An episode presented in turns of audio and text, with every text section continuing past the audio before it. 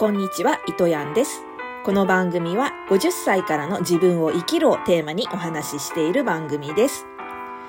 今日はですね、映画の感想をあの言いたいと思います。見てきた映画がザ・ホエールというアメリカの映画なんですけれども、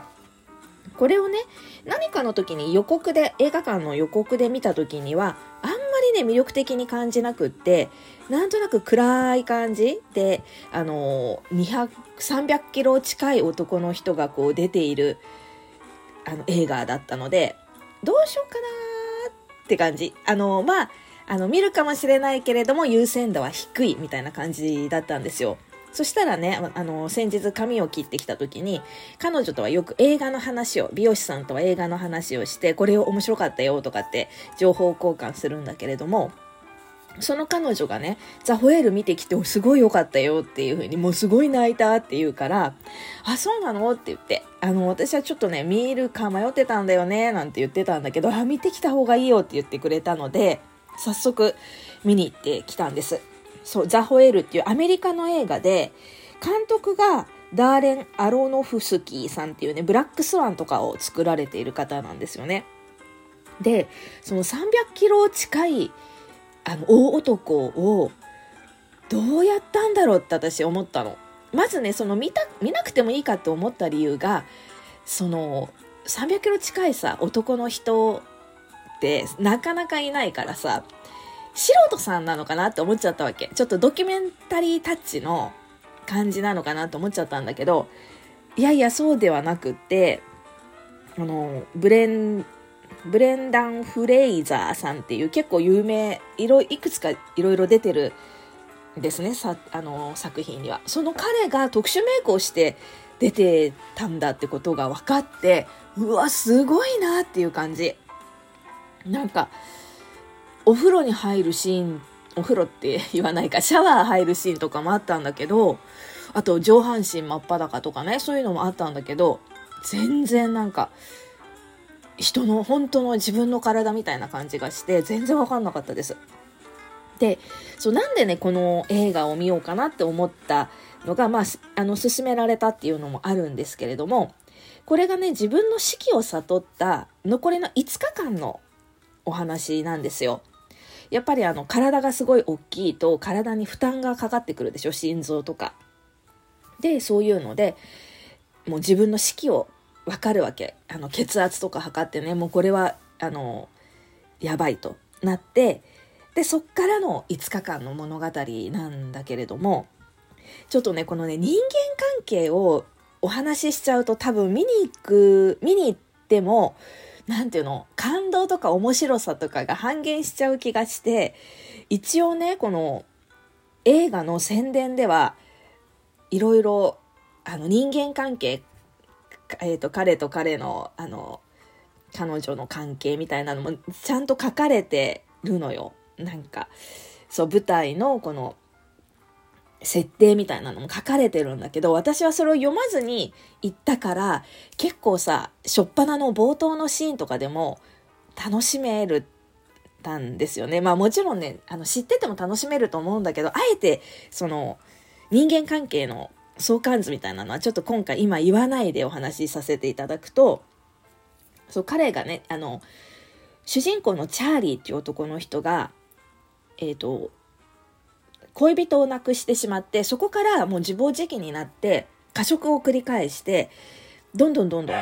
あの引きこもりも始まっちゃって家に、えーと、すごいどんどんどんどん太ってっちゃうわけね。でどんどんどんどん太るとさらに家からも出たくなくなっちゃって出ないようになってっちゃうんだけど一応この生活を支えてるのが大学の教授をしていて文うんと文章系の、なんて言うんだっけ？文化。えっ、ー、と、文学。文学の先生をしてるんだけれども、オンライン授業なので、顔を出さな、あの、まず学校に行かなくていいわけですよ。で、画面も暗くしちゃってカメラが壊れてるんだっていうふうに嘘をついて、あの、顔出ししないわけ。で、そうやって物語が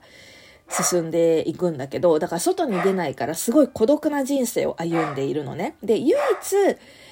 えっと、女の友達が看護師さんをしてる女性の友達が彼を見守っていてくれて、しょっちゅうしょっちゅう食べ物を持ってきてくれたりだとか、あの、看護婦さんだから血圧測ったりとか、あの、心臓の音聞いたりとかね、そういう世話をしてくれてるわけよ。で、彼女も、こう、太らせたくないから、食べ物を運びたくはないわけ、本当はそんなにたくさんの。でも、リチャードが、あの、くれって言うから、やっぱりあげちゃったりとか、ね、しちゃうっていう、その葛藤とかもあるんだけど、でも彼女も、その血圧とか測ったりとかさ、もう彼が苦しんでる姿とか見てるから、もう本当に死期が近い、もう一週間も生きられないだろうなっていうのを悟るわけ。で、えーと、そんな彼女の表情とかさその血圧の数値とかを見て自分でリチャードも調べたらやっぱりもうこの先本当にないんだと思ってそしたらまたもうどうせこの先ないんだったらと思ってさやけ食いとかまたしちゃったりとかするわけよだけどその時にそのね恋人がとが失ってって言ったんだけどその恋人の前に彼は結婚をしていて8歳になる娘がいたんだけれども、その恋人と一緒になるために、家庭をこう、捨てちゃったのね。で、そこから、あの、まあ、もちろんお金とかも、養育費とかも払ってはいたんだけれども、娘は元気か？とか聞いても、一切こう、大丈夫？あの、彼女は大丈夫です、みたいな感じで、あんまり情報とかをくれなくって、音信不通になっていた娘がいて、その彼女にね、連絡をしたら、彼女が来てくれて、で、その変わり果てたお父さんの姿にも、こう、びっくりするわけよ。でさ、やっぱり見にくいじゃない？その姿って。だからもう最初は、うわ、あ何このデブ親父みたいな感じだったりとか、あとは母親ともあんまりうまくいってなかったりして、結構その彼女も娘さんも心の葛藤を支え、あの抱えてるわけよ。で、そうそんなこんなでその5日間をこうあの、5日間の物語なんだけれども、で、リチャードがね、あの、絶対に病院に行かないわけ。どんなに、もう体調が悪いから、その友人の看護師さんとかも、もう病院に行ってとか、救急車呼んでくだ、呼ぶわよとかって言っても絶対に拒否するわけ。で、それはさ、お金がかかるから、あの、保険にも入ってないし、入院費は高いだろうとかってリチャードが言うから、彼女はお金がないって、リチャードにはお金がないからあの、病院に行かないでって言ってくれ、言ってるんだって思うんだけど、実はね、その、病院に行きたくないにも理由があるわけよ。で、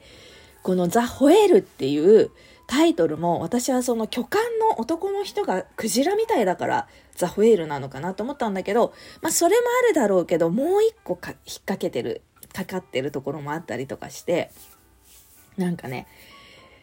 あの、面白いです、これ。で、あの、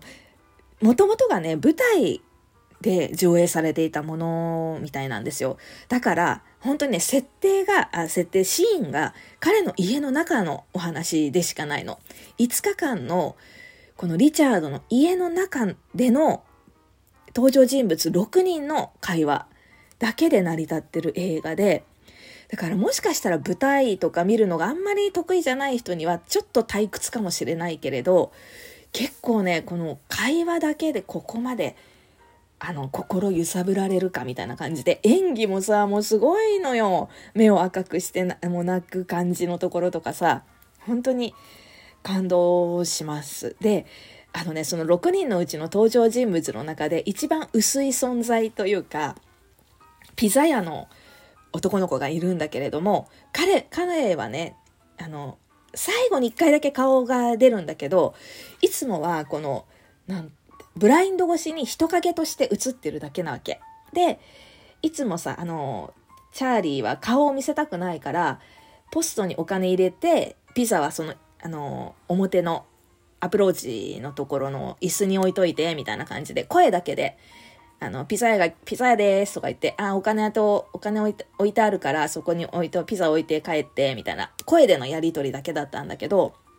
そう、ある日、ピザ屋さんが、僕の名前は何とかですって言って、え、な、なんで？ってリチャードが言うと、いや、なんか何回か来てるから、僕の名前知りたいかなと思って、みたいな感じで、それも声だけの感じなんだけど、なんかさ、その、孤独な男なんだけど、そうやって気にかけてくれる人がいるんだっていうことがすごくね、温かくなりました。で、その時に思ったのがね、なんかそのね、だからブラインド越しに人が行き来するっていう、なんか、